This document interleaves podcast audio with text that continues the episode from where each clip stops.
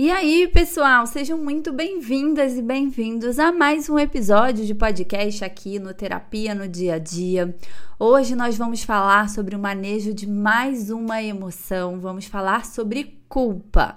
Quem tem dificuldade de lidar com a culpa, não sabe muito diferenciar quando essa culpa é adaptativa, quando ela é desadaptativa e como lidar com isso aí no dia a dia. Fica aqui comigo até o final desse episódio que a gente vai falar um pouquinho sobre culpa e sobre estratégias saudáveis para você lidar com a culpa. Para quem não me conhece, eu sou a Bianca Garcia, eu sou psicóloga clínica, especialista em terapia cognitivo-comportamental e a minha missão aqui no Spotify, também lá no meu Instagram, arroba Garcia, é te mostrar como a TCC, que é essa abordagem que eu trabalho, pode ser útil aí no seu dia a dia. Bom, gente, vamos então começar a falar sobre culpa. No final do, do, episódio, eu vou contar uma novidade que saiu hoje lá no meu Instagram. Não quero dar spoiler, não sei se vocês viram, mas fiquem aqui comigo até o final que eu vou contar um pouquinho mais sobre isso, ok? Bom, Vamos começar aqui no primeiro ponto quando a gente fala de culpa. Eu vou dar só uma relembrada de algo que eu tô sempre falando aqui em vários episódios, é que as nossas emoções, elas não são boas, elas não são ruins.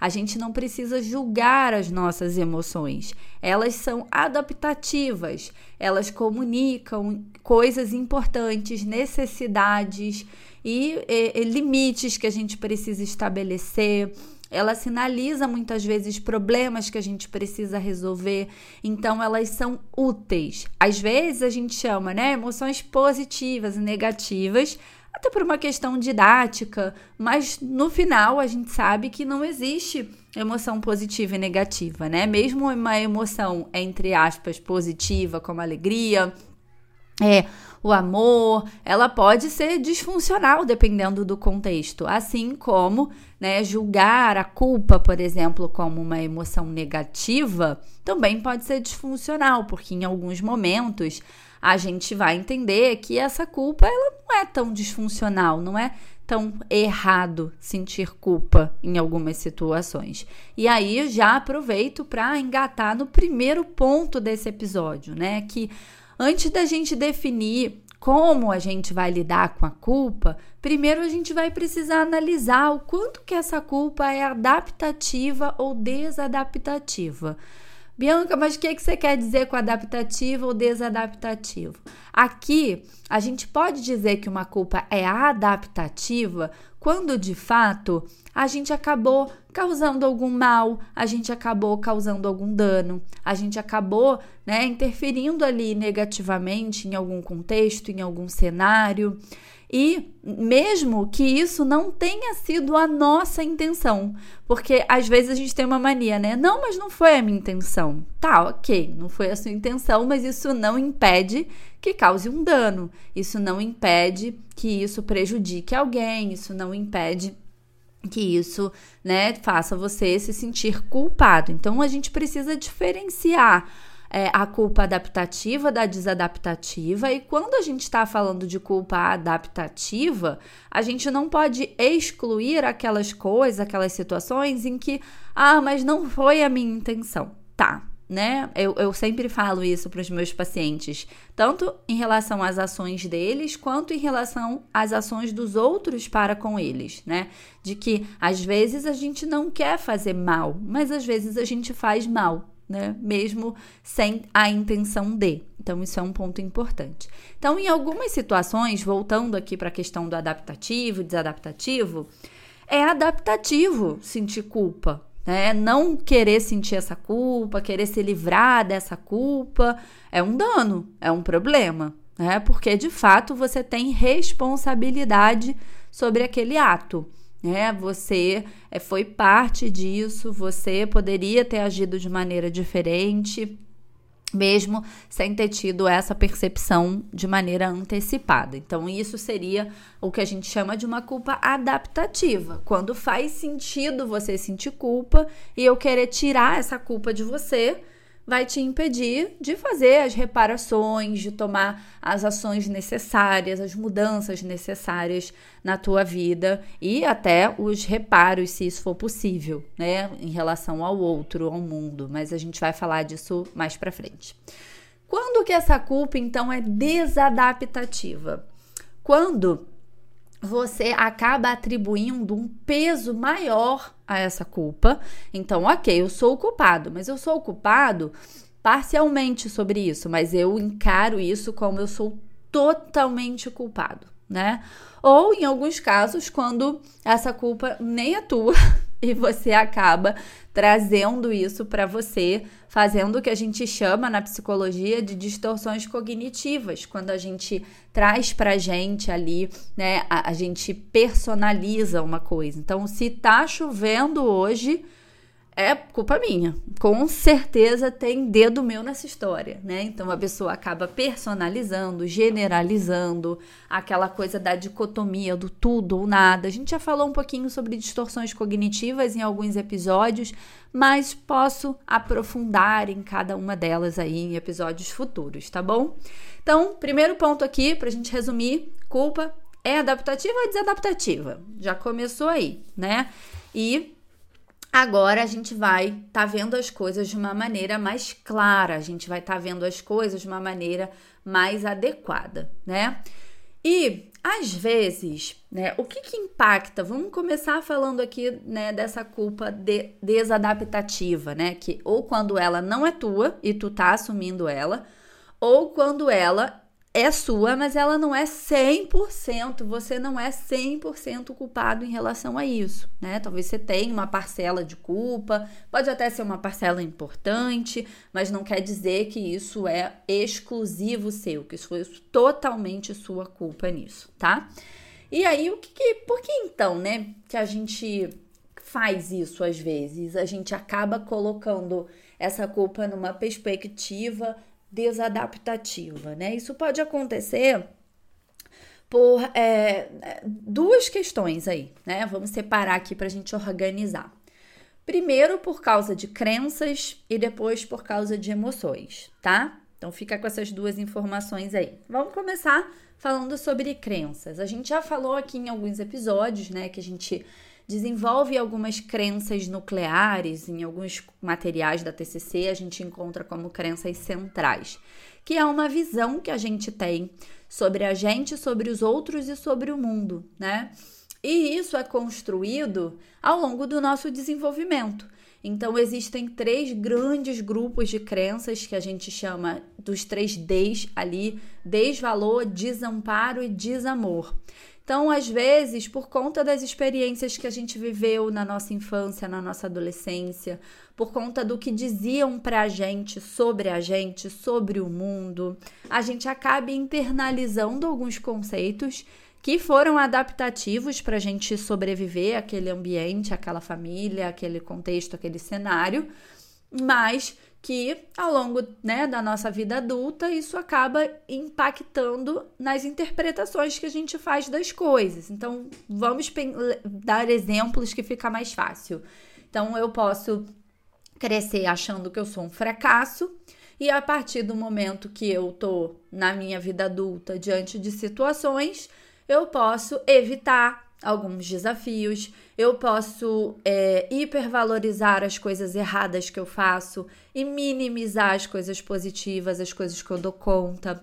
Eu posso criar ali parâmetros muito altos para mim, o que acaba muitas vezes por confirmar essa minha crença de fracasso. Ou vamos agora para as crenças de desamor, né? Então eu posso é, crescer achando que eu não sou digno de amor, que eu não mereço ser amado, que eu nunca vou ser amado, que eu sou uma pessoa desprezível.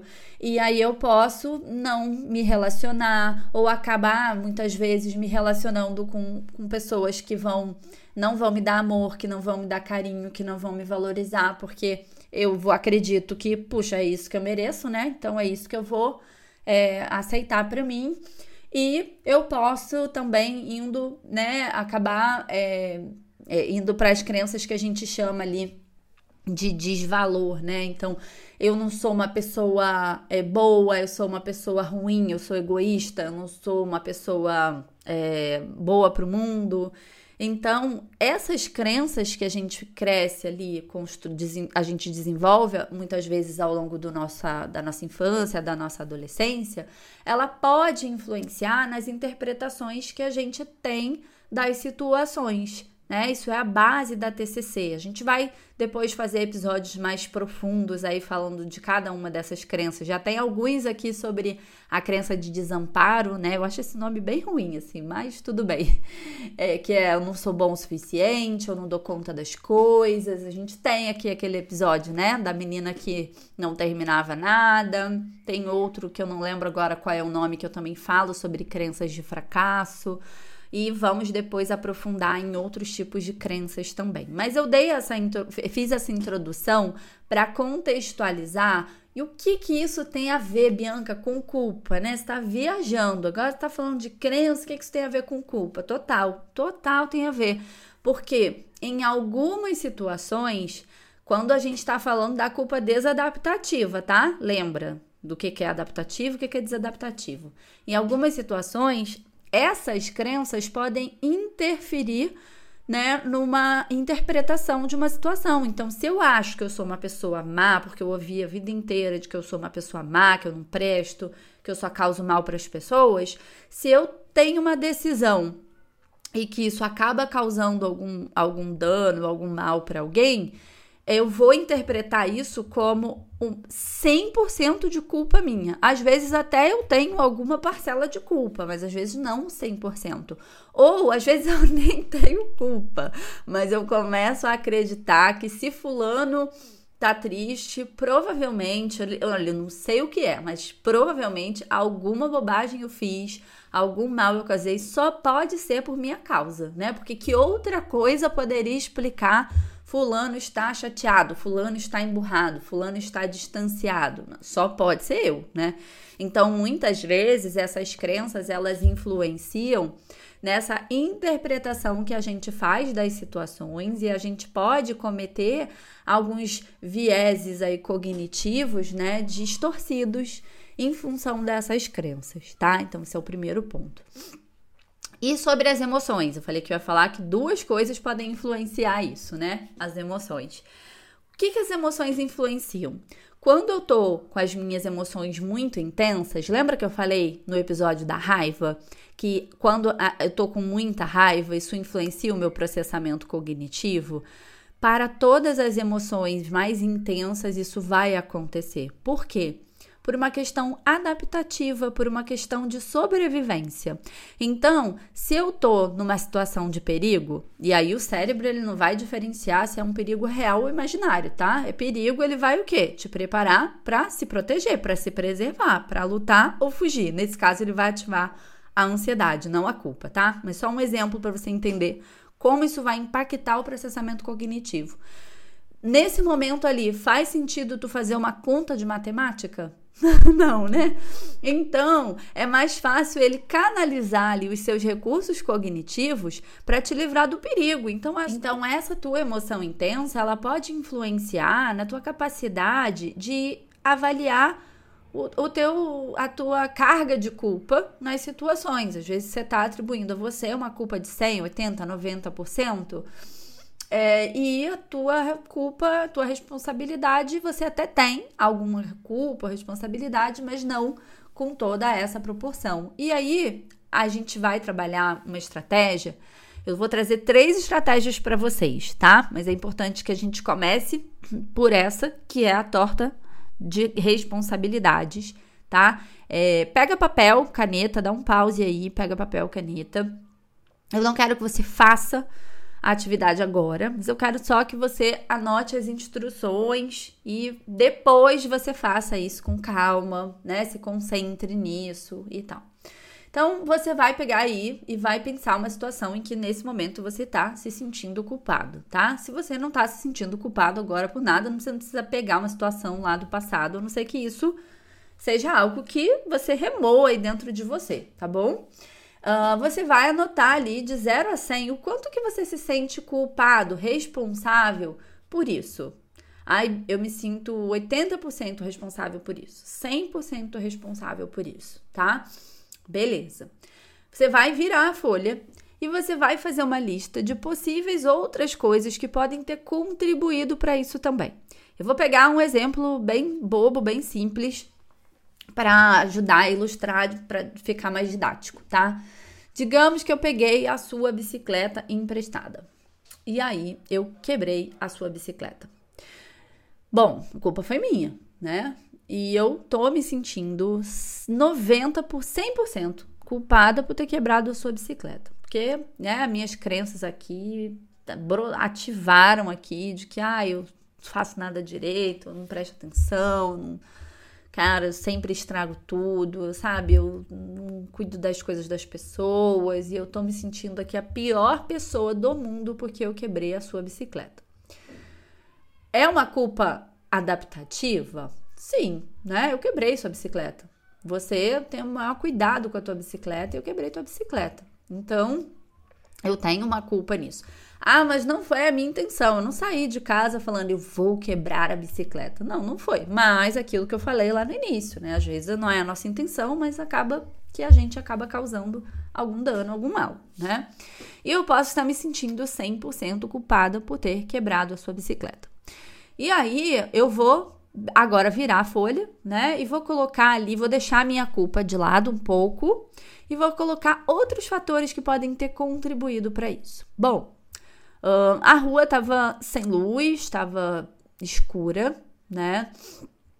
É, na hora que eu caí no buraco, uh, um cachorro tinha passado do meu lado e eu fiquei meio apreensiva, assustada, acabei tirando ali a minha atenção é, da, da, da, da rua e acabei não vendo o buraco. Né? Então, vou pegar essas duas coisas aqui, mas a gente poderia fazer uma lista extensa dependendo da situação, tá? Bom, então, de 0 a 100, quanto que eu acho que o fato da rua estar escura naquele dia influenciou no, no fato de eu ter caído ali no buraco e ter quebrado a bicicleta, né? Acho que, putz, uns 30%, né? Tá, mas não foi só isso, né? Porque teve a situação também do cachorro que passou ali do meu lado, me desconcentrou, me deixou assustada ali, né? E eu acabei tirando ali o foco, né, do caminho. Então, acho que o cachorro, bom, acho que foi, uh, sei lá, 25%. Bom, então 55% tem aí a culpa do cachorro ter passado ali da luz estar quebrada, né? Então sobrou aí para mim 45%, se eu não errei aqui na conta, de culpa minha. Vejam, minha culpa saiu de 100% para 45%. Percebam que a maneira como eu vou lidar com essa situação vai ser diferente. Porque quando eu tô com uma culpa de 100%, eu ativo a minha autocrítica, eu pego, começo a me chicotear e eu fico ali ruminando, preocupada e fixada nesses pensamentos e isso me impede, me atrapalha, inclusive, de resolver o problema, né? Que é te ligar, falar que eu quebrei tua bicicleta, falar como que eu posso resolver esse problema né? Como é que a gente pode lidar com isso, pedir desculpas, explicar o que aconteceu, enfim. Agora, quando eu tô com uma culpa 45%, eu consigo diminuir a minha intensidade emocional e eu consigo ter ações mais adaptativas para lidar com essa situação. Reparem que eu não disse, ai, não, a culpa não é minha, olha, foi o mundo que causou isso, foi o universo, né? Não, eu trouxe para mim essa responsabilidade, porque com tudo isso eu, eu quebrei tua bicicleta. E a bicicleta é importante para você, né? E ela estava sobre a minha responsabilidade. Mas eu não preciso trazer isso 100% para mim, porque com 45% eu consigo lidar melhor com o item 2 e o item 3, que é o 2, resolução de problemas. Existe algo que eu possa fazer para resolver isso? Né? Então, como que eu posso resolver essa situação? Bom, eu posso te ligar, eu posso te pedir desculpas, eu posso explicar o que aconteceu, explicar que mesmo eu te pedindo desculpas, né? Isso te causou algum dano, porque a bicicleta é importante para você, porque você precisa da tua bicicleta, então eu vou ter empatia e vou me colocar disponível nas ações que eu tenho controle para lidar com isso. Aí vem o item 3, né? E quando são coisas que eu não tenho como reparar, eu não tenho como, já foi, passou, eu não tenho controle, né? Não tem nada, Bianca, que eu possa fazer nesse momento para resolver mudar isso. Bom, a gente tem duas opções.